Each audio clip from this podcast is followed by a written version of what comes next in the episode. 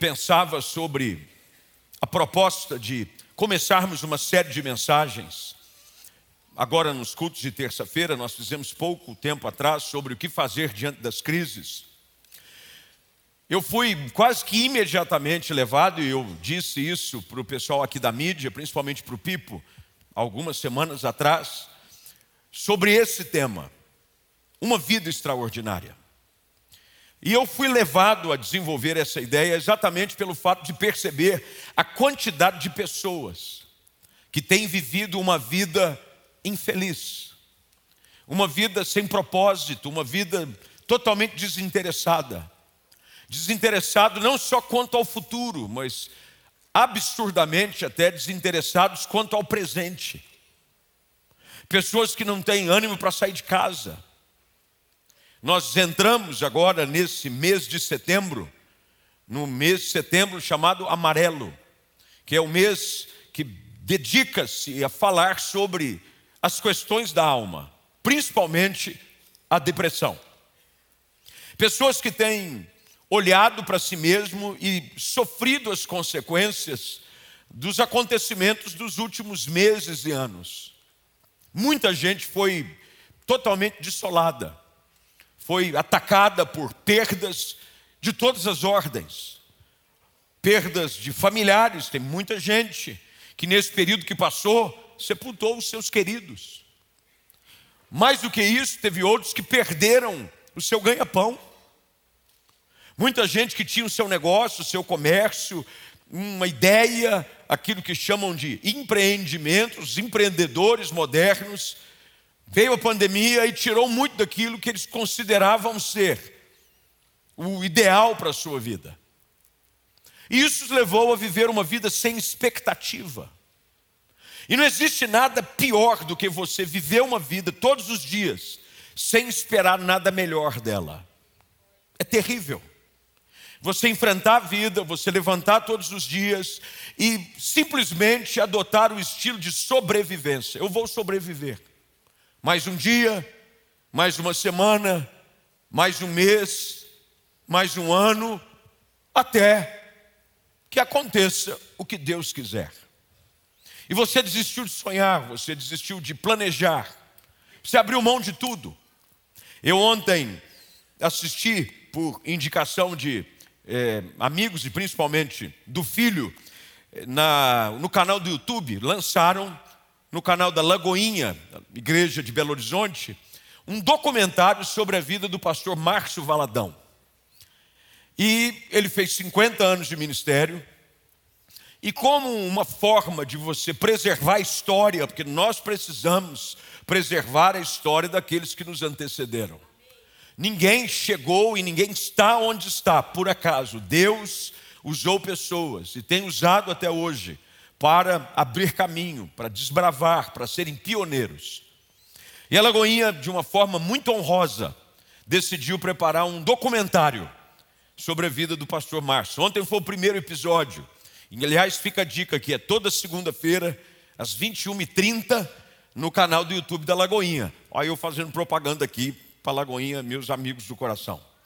Aí eu fui assistir, assisti a maneira como ele começou a sua história, perdeu o pai muito cedo, e ele começou a falar dos seus desafios, dos desafios de, do chamado, de ter que começar a trabalhar muito cedo pela perda do seu pai de uma forma trágica e precoce. Ele perde o pai quando ele tinha apenas 14 anos de idade. E mostra os detalhes da sua vida, mas o que mais me chamou a atenção foi o final deste primeiro episódio. Porque no final do primeiro episódio, falaram sobre futuro com o pastor Márcio, que creio eu ter 74 anos. Acho que ele é três mais novo que meu pai, que faz 77 daqui 30 dias.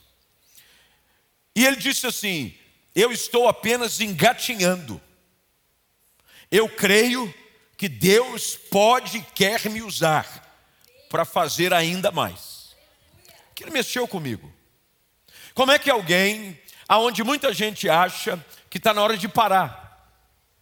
Nos dá uma lição de resiliência, de perseverança, de fé para esperar dias melhores. alguém que crê num Deus que nos leva a viver uma vida extraordinária, sempre. Você já deve ter ouvido essa expressão e ela foi usada, foi trazida para o vocabulário brasileiro por um homem que escreveu um livro chamado Reconstrua Sua Vida. Dr. Dale Galloway, ele está esgotado, eu já pedi para reimprimi-lo recentemente, eu digo uns três meses atrás. Ele esgotou rapidamente e nós estamos preparando uma reedição e uma reimpressão desse livro chamado Reconstrua Sua Vida, Como Sobreviver às Crises. E neste livro, Dr. Dale Galloway, ele escreveu esse livro, creio eu, na década de 80. Ele usa uma, essa expressão de que é bom quando você sabe que o melhor de Deus ainda está por vir. Essa expectativa de um Deus que faz nova todas as coisas, independente do cenário, porque a maravilha da ação de Deus é que ela não depende das circunstâncias que nós nos encontramos no momento. O nosso Deus é um Deus que, por mais que o cenário seja desfavorável, Ele pode transformá-lo num lugar extraordinário.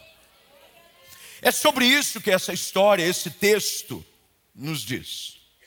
O profeta é levado a um cenário de desolação, um cenário onde tudo era desfavorável.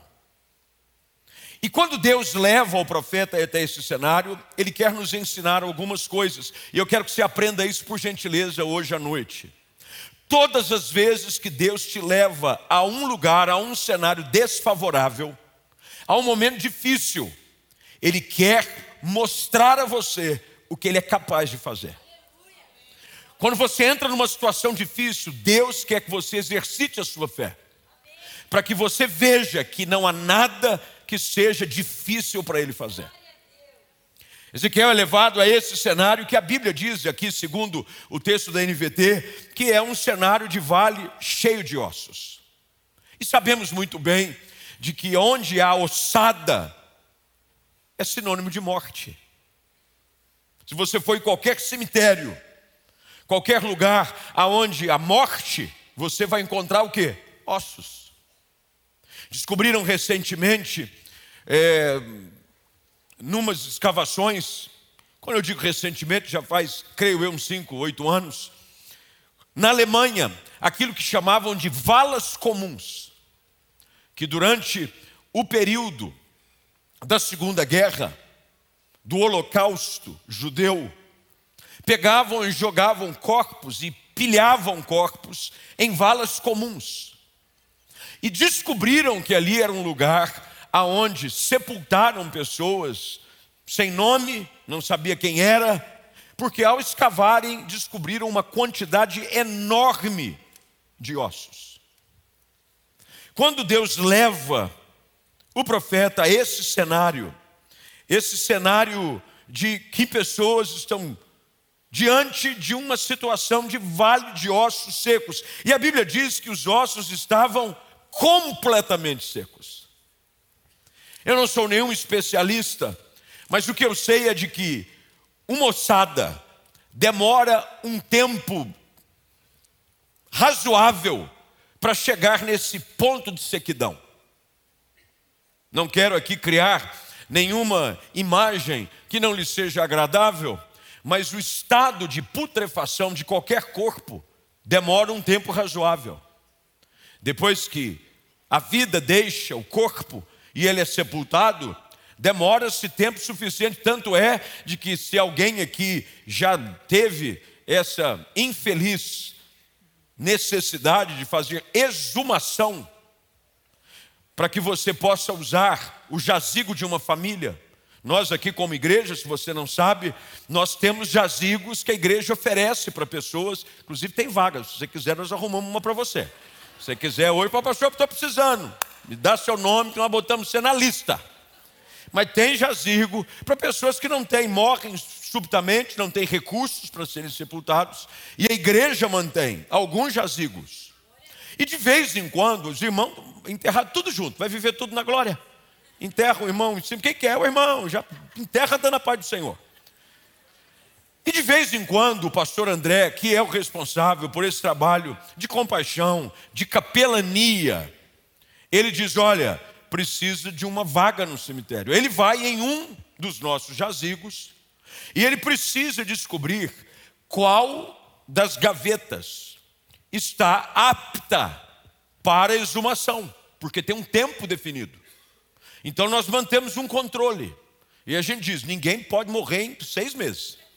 Porque se morrer em seis meses, não tem onde enterrar. Porque tem um tempo de exumação.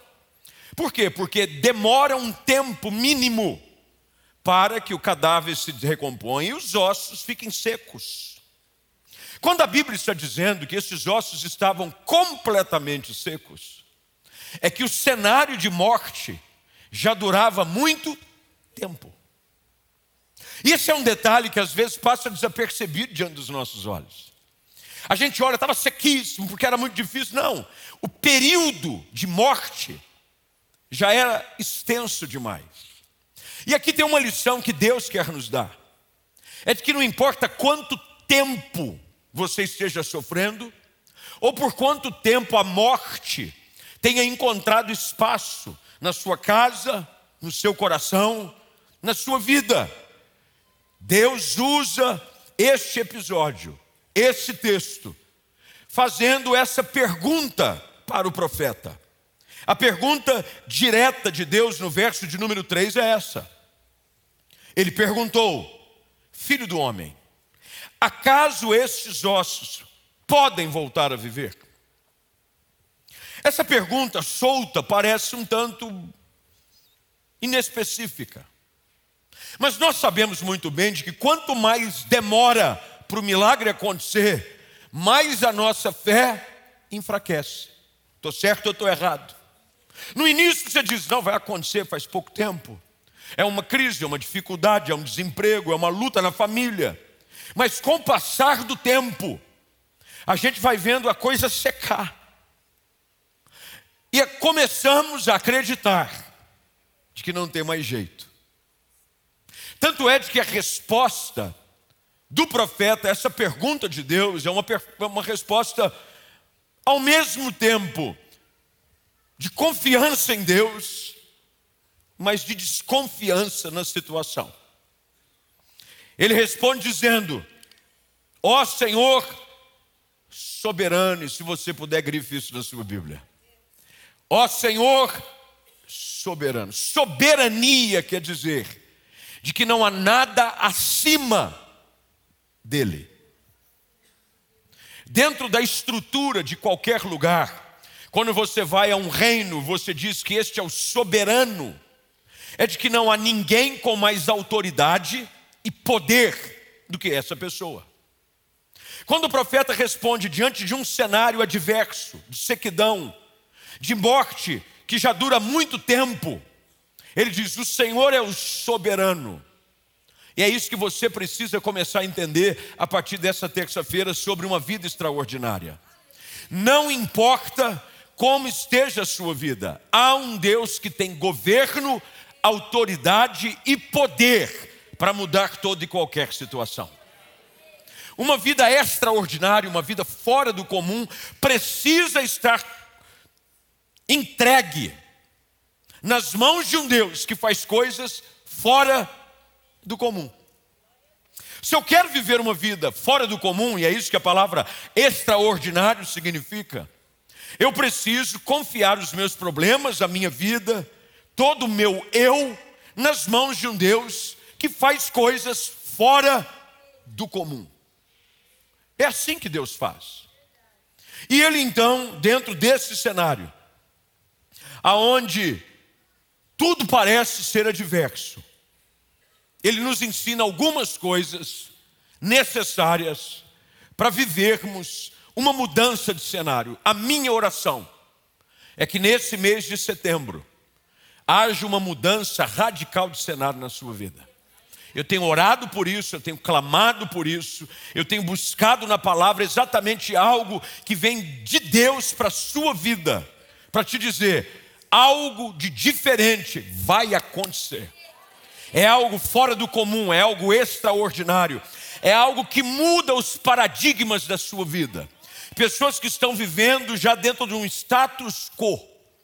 Acha que é assim, não vai mudar. Eu creio que cada semana Deus vai revelar sobre a sua vida uma direção clara de que você foi chamado para viver acima da situação que você está vivendo. Quem crê diz amém. O profeta diz assim, nessa declaração de fé: Senhor soberano. E aqui é algo que você, por gentileza, precisa começar a colocar em prática na sua vida. É saber que você não tem controle de nada. Mas se você entregar a sua vida, o seu coração nas mãos de um Deus que pode todas as coisas, o cenário começa a mudar. As coisas mudam quando eu começo a confiar em Deus. Ele diz: Senhor soberano, eu preciso aprender a descansar na soberania de Deus. Um Deus de que para Ele nada é muito difícil, nada. Não há dificuldade, não há problema, não há porta que ele não possa abrir, não há porta que ele não possa fechar, não há doença que ele não possa curar, e não há ninguém que seja perdido que ele não possa salvar. Ele pode. Deus pode todas as coisas.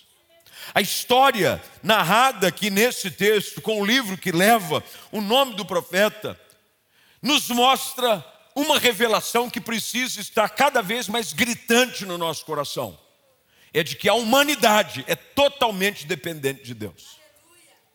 Totalmente. Eu preciso reconhecer que dependo de Deus para tudo.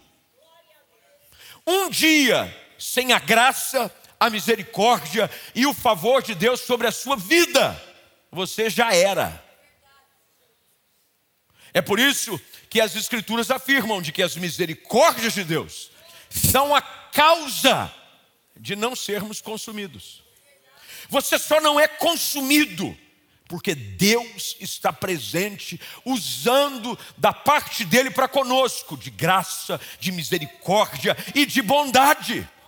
Porque se Deus fosse retribuir na medida daquilo que nós merecemos, não tinha ninguém aqui hoje à noite, a começar por mim. Nós somos alvos da soberania de um Deus que escolhe agir de forma surpreendente na vida daqueles que o amam. Ezequiel faz essa declaração: Senhor soberano, tu o sabes. Ele está dizendo: a vida está nas tuas mãos. É o Senhor quem vai decidir. É por isso que eu preciso ir para Deus. É por isso que eu preciso buscar a Cristo. É por isso, por isso que eu preciso ir até Jesus porque quando eu me lanço sobre Ele, eu não tenho mais o que temer.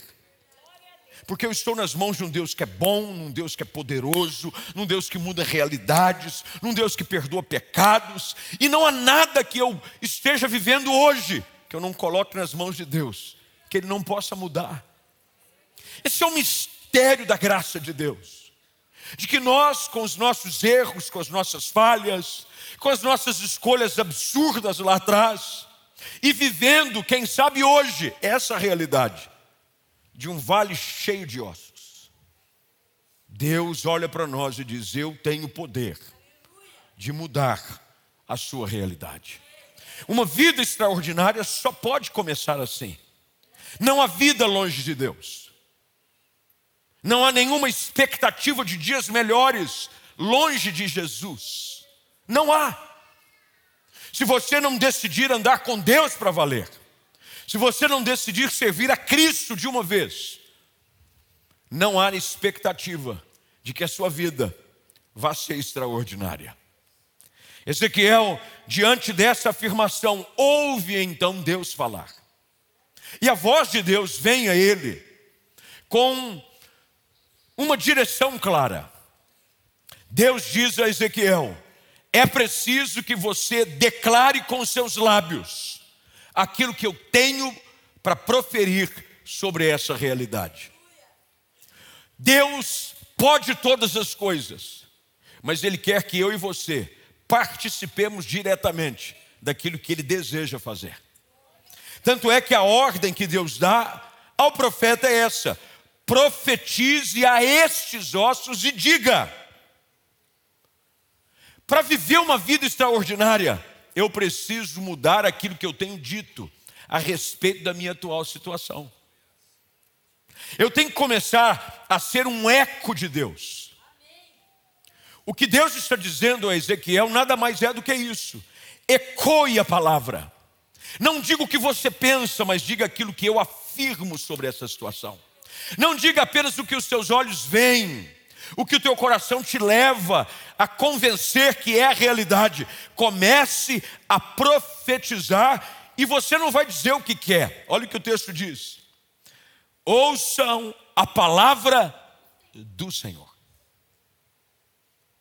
para que a vida se transforme numa vida extraordinária, eu preciso mais da palavra de Deus presente nela. Sabe por que tem gente que vive uma vida de sequidão, uma vida comum, uma vida ordinária, tem pouco da palavra de Deus nela. Tem muito de palavra do mundo, tem muito de conselho de ímpio, tem muito de ideologia moderna, mas tem pouca palavra de Deus. O que vivifica é a palavra. O que santifica é a palavra. O que traz entendimento e conhecimento é a palavra. Se você não liberar a palavra, nada vai mudar na sua vida. Você está querendo que o vale se transforme com estratégias, com ideias, com iniciativas. Eu ouvi esses dias também eu gosto de ver bastante coisa que edifica. O que não edifica, estou fora. Mas eu estava ouvindo um podcast do reverendo Hernandes Dias Lopes. E ele, numa conversa, é um podcast de uma hora e meia, e aliás, quem me falou sobre podcast foi o Ricardo. Fomos a Piracicaba e ele me falou do podcast. Eu comecei a ouvir no dia seguinte. E num trecho do podcast, ele fala como é que pessoas acreditam nesses cursos que oferece. Fala inglês, fluente, em três meses. Mas nem o americano que nasce lá fala fluente em três meses, irmão. Aí o cara vai crer, não, vai ser. Vou sair daqui um Shakespeare. Vou sair daqui. Ou então aquele perca 30 quilos em 10 dias. Eu queria até que funcionasse esse negócio aí. Eu ia carrar nele. Eu ia ser o primeiro inscrito. Mas isso é conversa. E a gente fica expondo a nossa vida a fundamentos falsos, a palavras que não têm poder de mudar a nossa realidade. Você fica ouvindo coisas que não acrescentam, que não mudam a realidade, que não regam o jardim do teu coração. Enquanto eu não expor a minha vida à palavra, eu preciso da palavra de Deus. Palavra de Deus, destila a tua palavra como orvalho orvalho de Deus. Isso quer dizer toda noite, todo dia, a cada momento. Do céu tem que ter palavra para mudar o ambiente. O que você precisa é que a palavra de Deus seja liberada sobre a sua casa, sobre o seu casamento, sobre a sua empresa. É a palavra que muda a realidade do lugar. É a palavra que transforma uma vida comum numa vida extraordinária. É a palavra é a palavra. Deus diz a Ezequiel: assim diz o Senhor, ossos secos ouçam a palavra. E assim diz o Senhor, o soberano. É viver sobre a perspectiva da palavra de Deus. Não é o que estão falando. Tem gente próximo que acha que a nossa vida nunca vai mudar. Tem gente que já ouviu de familiares, esquece, isso aí não tem salvação, isso está perdido, isso não tem volta, mas não é essa palavra que você precisa se agarrar. Aliás, essa palavra você tem que repreendê-la, você tem que crer na palavra de um Deus que muda realidades, que transforma o comum em algo fora do comum. Paulo, o grande apóstolo, antes de conhecer o Verbo, a palavra encarnada que é Cristo, era conhecido como um matador, como um perseguidor de crente. Ele mesmo fala a respeito de si próprio. de que dos pecadores ele era o principal. Mas a graça de Deus o alcançou, a palavra de Deus mudou a sua realidade. E deixa eu dizer uma coisa para você: não importa como tem estado até aqui, quem sabe você chegou e você só vê ossos secos, você só vê morte, você só vê tristeza, mas eu creio que diante da palavra de Deus liberada sobre a sua vida hoje à noite, um cenário começa a ser transformado, mudado. No lugar da morte, a palavra de vida começa a gerar vida. A gente vai perceber no desenrolar do texto, e o nosso tempo não nos permite, de que no verso de número 7, eu parei no 6 na leitura, diz que assim que ele anunciou a mensagem, como ele me havia ordenado. Meu irmão, é tão simples quando você obedece à Bíblia. Você lê a Bíblia e ao invés de fazer o que é ordenado, você, não, eu li, mas vou fazer do meu jeito. Não, o pastor pregou lá, ele pregou a Bíblia, ele leu um versículo, mas eu não acho que é bem assim. Aí você continua vivendo num vale de ossos secos. A Bíblia diz que assim que ele começou a anunciar a mensagem como lhe havia sido ordenado, de repente, enquanto ele falava, profetizava, começou um barulho de movimento no lugar onde só havia morte características de vida começaram a aparecer. Ah, meu irmão, é por isso que eu creio que na sua vida vai começar. Deus está começando a fazer um barulho diferente na sua história. Eu creio que você vai começar a ouvir um barulho diferente. Você pode dizer amém para isso? Vai começar a ouvir um barulho diferente na sua vida. Vai ter barulho, barulho de movimentação, barulho da ação de Deus na sua casa, no seu trabalho, no seu coração. Há um barulho, é Deus trabalhando. No fundo de casa começaram a mexer lá num, num loteamento. Enquanto não estava mexendo, oito da manhã era um silêncio. Começou a mexer. Sete meses, não espera nem dar oito. Começa as máquinas. E aí tem aqueles barulhinhos de ré do caminhão que é o pior. Aquilo mata qualquer um. Começa. Pi, pi, falei, oh Deus, cala a boca desse caminhão em nome de Jesus. Mas sabe o que esse barulho está me falando? Tem algo acontecendo ali.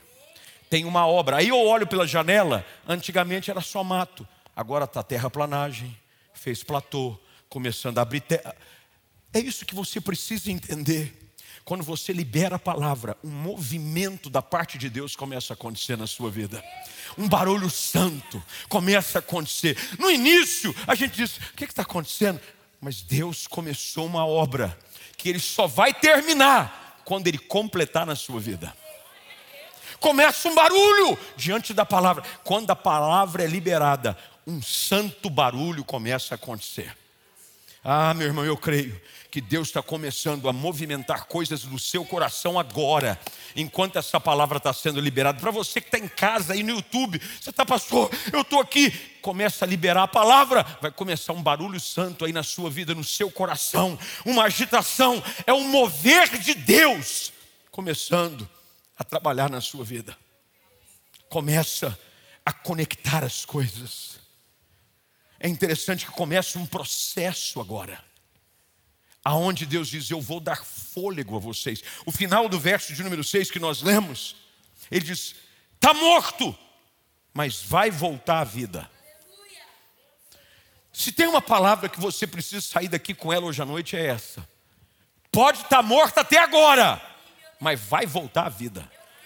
É Deus quem está dizendo: voltarão à vida. Eu darei fôlego.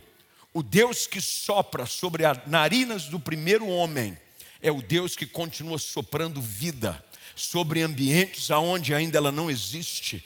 Deus está soprando fôlego novo, dando esperança, projetando sonhos, ideais, dizendo: Eu não te chamei para viver uma vida dessa, medíocre, comum.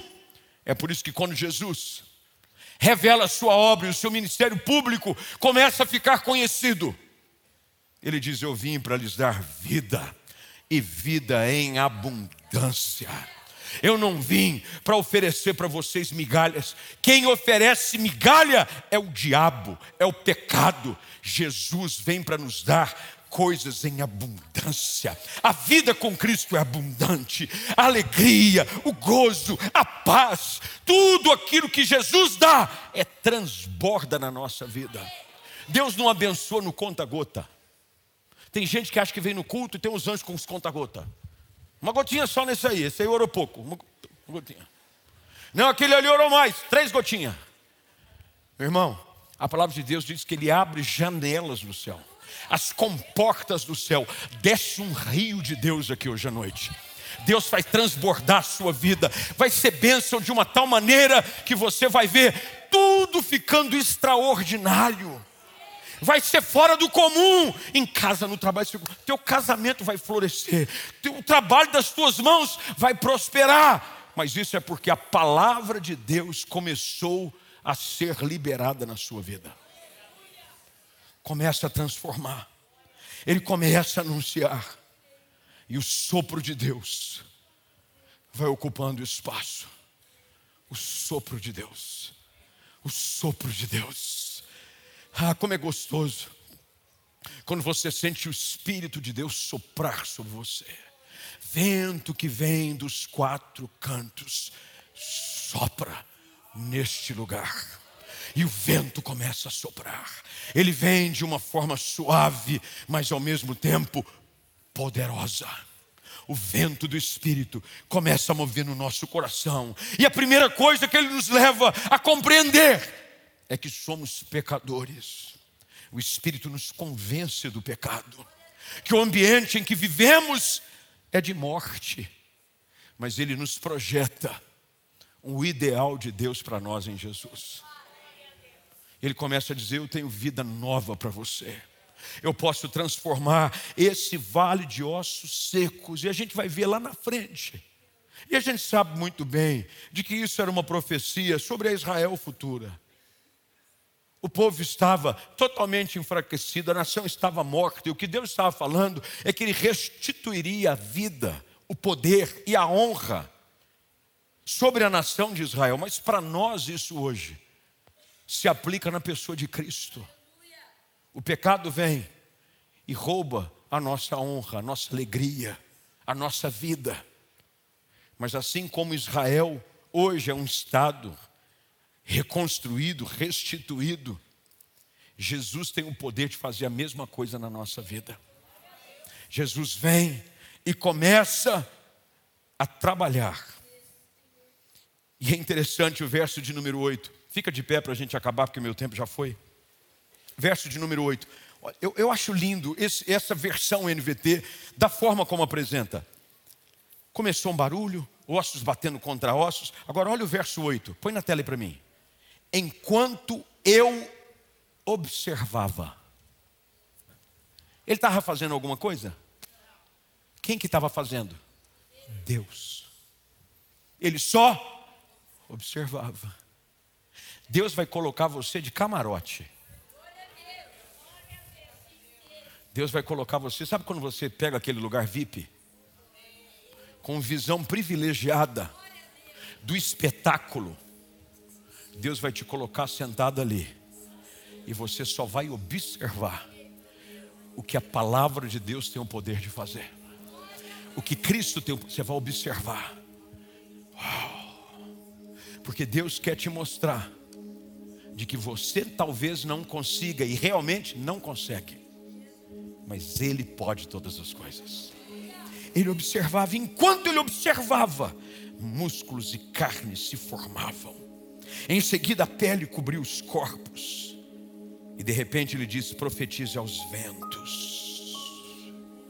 Ah, você precisa profetizar hoje sobre a sua casa. Sopra Espírito Santo sobre o meu casamento, sobre a minha casa, sopra sobre a minha vida, sopra. Ele diz: fôlego, venha, venha, fôlego. Deus está soprando sobre você um fôlego novo nessa noite, fôlego de graça, fôlego de vida, fôlego novo de Deus para você. Sopra sobre estes corpos para que eles voltem a viver. de repente aquilo que era um cemitério se transforma num exército. Não tem nada acabado na sua vida. Não tem nada que você pode dizer, acabou, não tem jeito. Deus hoje te trouxe aqui para dizer a sua vida extraordinária começa hoje à noite. Você vai começar a viver o melhor tempo na sua vida a partir de hoje. E você precisa declarar isso. Eu estou dizendo isso desde que o ano começou. Virou o ano, eu comecei a conversar com a minha esposa. Eu falei, amor, eu estou sentindo de Deus que esse ano de 2022 vai ser um ano extraordinário. Vai ser um ano de bênção para a igreja. A igreja vai crescer. A nossa influência, ela vai romper os limites.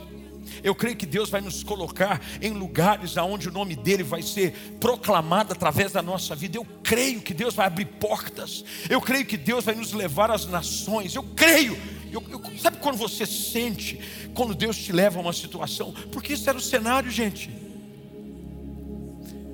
Se a gente olhar no, no, no, no calendário, um ano atrás, a gente está tentando começar a voltar como igreja.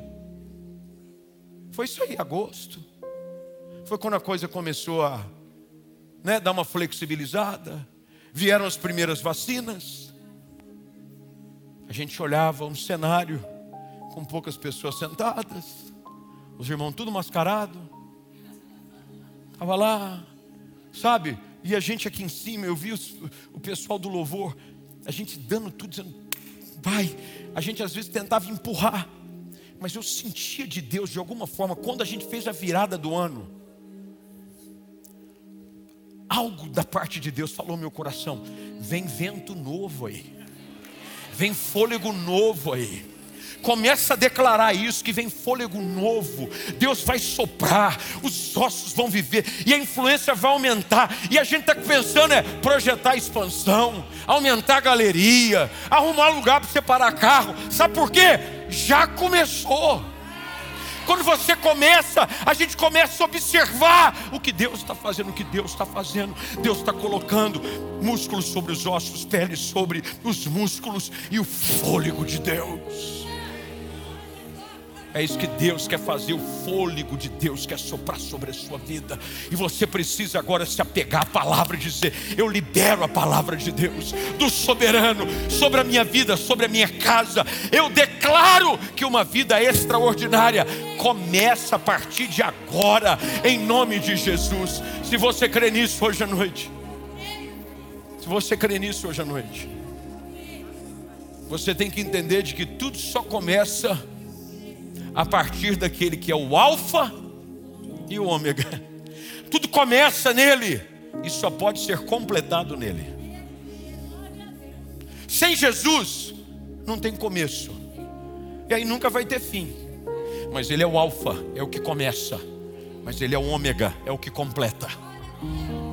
E se você hoje decidir, eu preciso, eu preciso desse fôlego de Deus na minha vida, eu preciso desse renovo, eu preciso desse Jesus, eu preciso desse relacionamento. Ah, se Deus falou com você, eu não sei o que você está fazendo no seu lugar ainda, mas se eu fosse você, eu vinha para esse altar, pedia licença da galeria e viria dizendo: Senhor, sopra sobre a minha vida, sopra sobre mim nessa noite, sopra. Eu declaro que eu saio dessa vida apática, medíocre, comum. Eu recebo o fôlego de vida sobre mim, eu recebo um tempo novo da tua parte sobre a minha vida. Você que está em casa, ah, faz aí do seu quarto, da sua sala, num altar para o Senhor, derrama o teu coração na presença dEle vem buscá-lo, vem clamá-lo.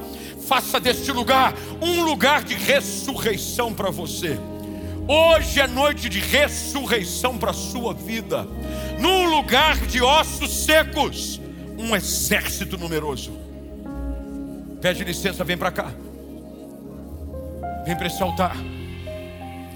E deixa o fôlego de Deus, o fôlego de Deus, o fôlego de Deus soprar sobre a sua vida. O fôlego, o fôlego, o fôlego de Deus.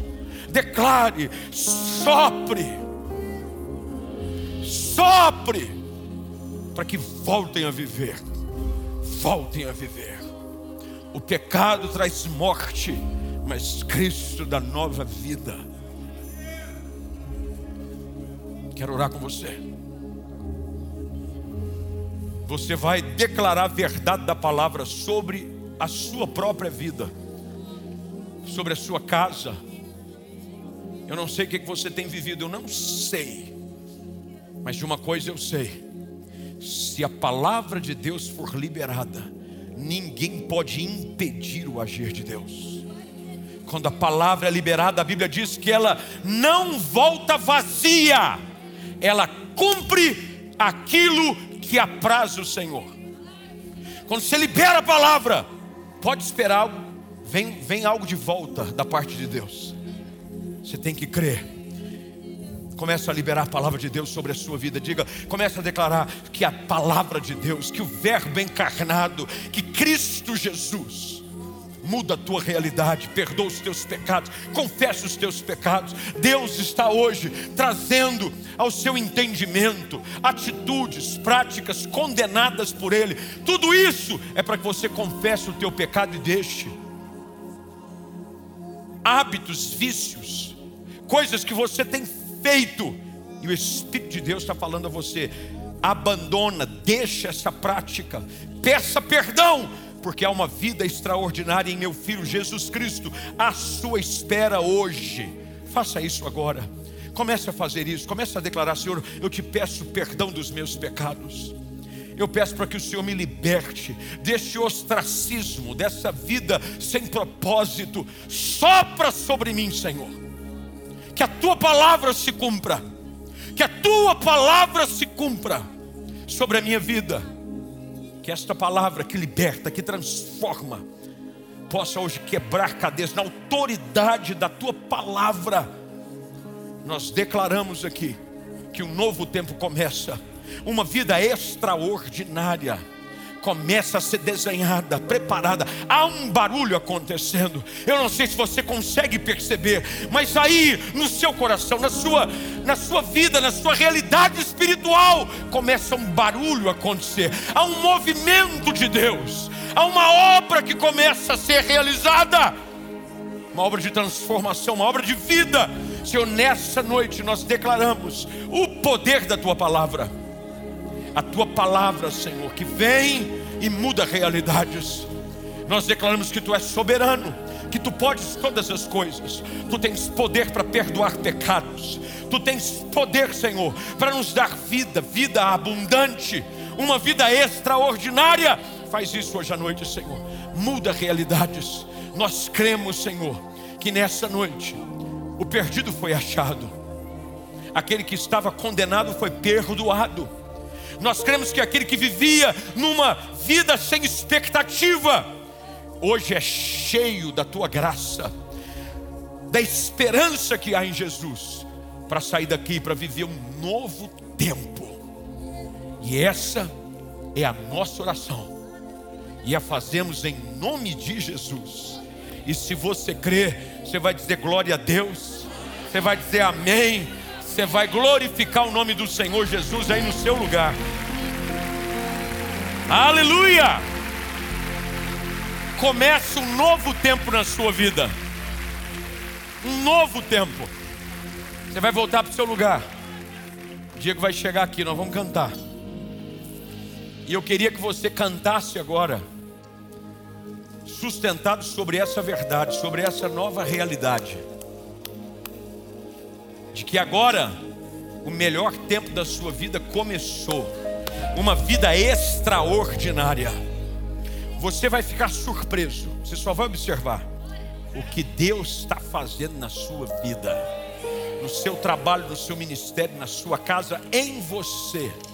Aquele que começou a boa obra em sua vida, há de completá-la até o dia de Cristo Jesus.